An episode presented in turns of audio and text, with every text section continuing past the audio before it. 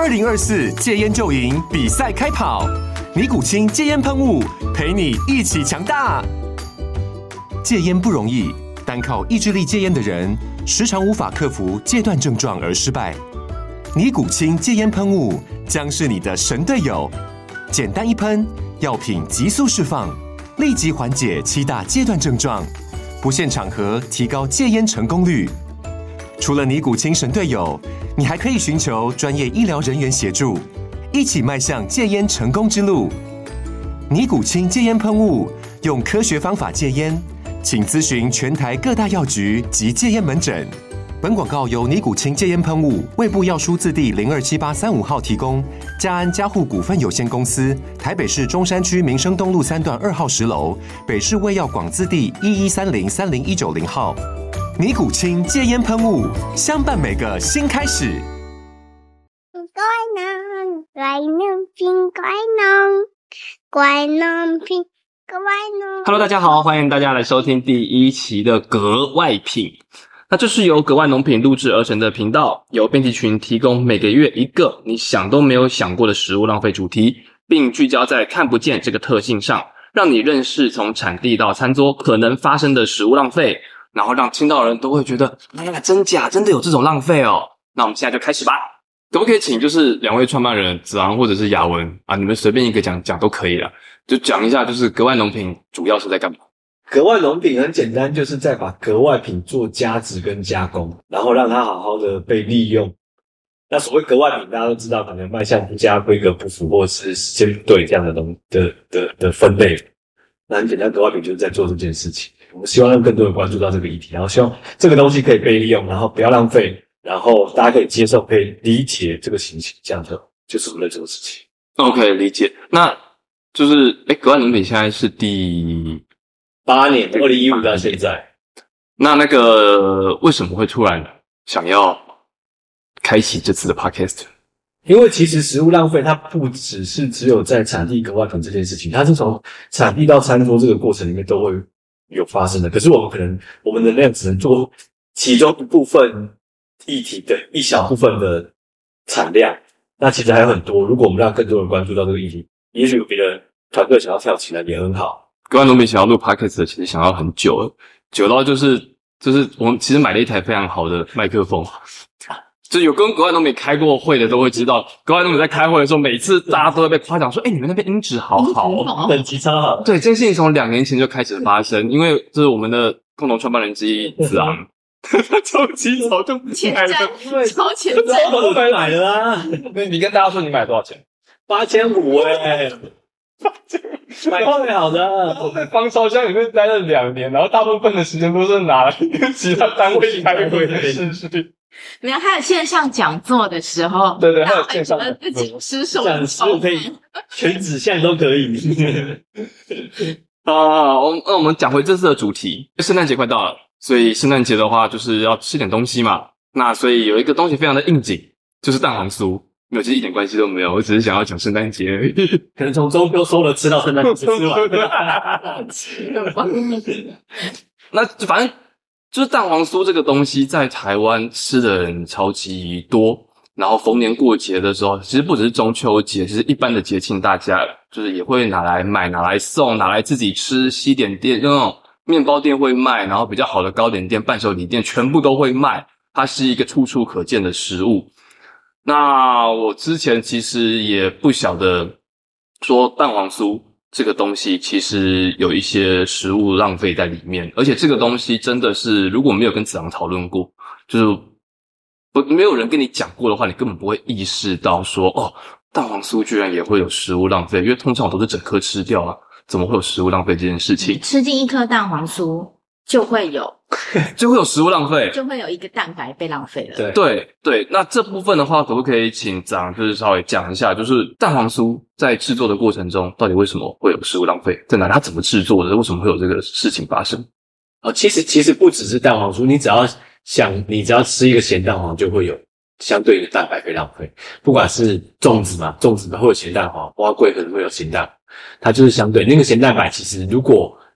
除非是你自己买整颗咸蛋，你可能早上吃粥这样一起连蛋白、蛋黄吃掉，它只要变成商业化的，其实基本上就是使用蛋黄，咸蛋白就是不会入到那里面去。我们通常在吃蛋黄酥的时候啊，对就里面会有一颗蛋黄。对，那颗蛋黄它是，就我在做的时候，它是真的是一颗蛋黄到我手上，然后我把它包进去吗？少量制作的人是这样子，那如果大量制作，就是大量制作它是一一一个一个塑胶袋里面包生的生的蛋液，然后它是蛋白跟蛋黄，就是你我们那个生鸡蛋打了的那个样子，就是它只是加了盐巴的生鸡蛋，简单讲就这样子，生鸭蛋。所以像那些比较大的厂，我们这边就不说谁，就是比较大的厂，他们其实不是用，因为我的想象，其实它是蛋壳，就一颗蛋进来，然后把蛋黄取出来，然后放到蛋黄酥里面拿去烤，所以其实不是这样，不是，然后它是用蛋液的形式去做，对，哦，生鸭蛋就是你你打了蛋之后它是生的嘛，它是流体的，它只是加了盐巴。他们是用这样去商业化规模生产，那只是把蛋壳去掉，然后加盐巴，是这样子。简单讲就是，但我我不太懂为什么他们一定要蛋液，它有几个问题嘛。第一件事情就是，你先把蛋壳去掉，就去除那个敲蛋壳的那个时间，然后还有蛋壳外部的那个污染风险。其实烘焙厂最讨厌就是污染风险。除了污染风险之外，另外一个就是它连蛋白一起的时候，它就会保护它湿润的的功效。然后另外是我们在过筛，过筛之后，你蛋黄就自然可以取出来了。可是如果你是一个已经熟的咸鸭蛋，你要把蛋黄压挖出来，你想象的平常在家里吃粥，你要把咸蛋黄挖出来的时候，你可能会挖到一点咸蛋白。可是你吃的蛋黄酥里面不会有咸蛋白，为什么？它一开始如果它是蛋液过筛的话，蛋白就会流，因为筛的东西流干净了，虽然只有蛋黄留在上面了。哦生的如果是生的才可以这样做啊。那如果是熟的，就是一颗蛋嘛，那你要把蛋黄取出来的时候，你很难取得干净。如果要取干净，那个工就会很复但是他们因为我知道蛋液这个东西，对但蛋液其实他们是可以去买到，就是像我们刚刚讲的是全蛋蛋液嘛，对那其实也可以只买蛋白或只买蛋黄。对那为什么这些厂商他不选择用只有蛋黄的方式？也有啊，也有人也有人买，他只要蛋黄的方式，但就是前端他就已经先把它丢掉了。它是生的咸鸭蛋蛋，也有人，但它那个保湿状态跟它那个可能碰撞的风险就会高一些，所以那先把它丢掉。那我们现在讲的是浪费，所以其实不是在烘焙厂里面看到那个东西有没有，而是这些咸蛋白到底去哪里？重点是这个。哦，所以其实哦，它是我们看不见的浪费，对又看不见的浪费。对浪费在哪一端产生？对，我如果不想要处理废弃物，那我就是给别人，就是好好好好运来给我就好，我只要咸蛋黄这样子。哦，那现在有任何像你刚刚说的，我们应该要把它称作咸蛋白，对，有任何的咸蛋白的利用方式吗？目前我看到是没有，只有一些就是我看到一些学校有在做科展，在研究这个题目，但是商业化的没有，没有人这样做为。什么咸蛋白不好用？咸蛋白，因为它不是一一般我们在做蛋黄酥的这些烘焙厂，它比较大量去生产的，他们其实一般都做西点，可是西点的咸蛋白是很难利用，因为它没办法打发，它不能做蛋白饼干，它不能做蛋白蛋糕、天使蛋糕，它都不能做，因为有盐巴它不能够被打发。那如果要做中式的，你你想，你可能可以做什么蒸蛋什么的，可是他们不是本本业不是做这个的，然后那个用量也很少，所以没办法商业化。那他们的做法就是，如果进到工厂，因为它是个流体的，所以对他们说困扰很大，就是直接用水排掉就好，直接用水龙头把它水消，他们讲水消把它排掉，排到下水道去，那它也不会有废弃物处理成本，对对对，这件事情合法吗？合法的。你就直接把蛋白对，用水就是就是排掉，排到下水道去是合法的，但是其实对环境当然是负担。它是它不是污染物质，可是过度营养对于整个河川的优氧化也有影响。听起来，其实大家都知道，就如果是制作的人啦，工厂都知道有这样子的状况。那他们有任何一家采用，我不晓得减量化，或者是在采购端上面去做一些优化吗？我有问过，我没问过食品厂，可是基本上没有听说有人这样做、欸。因为我我想不到什么方法可以去减量它，它就是等会有等比例的蛋白产生啊，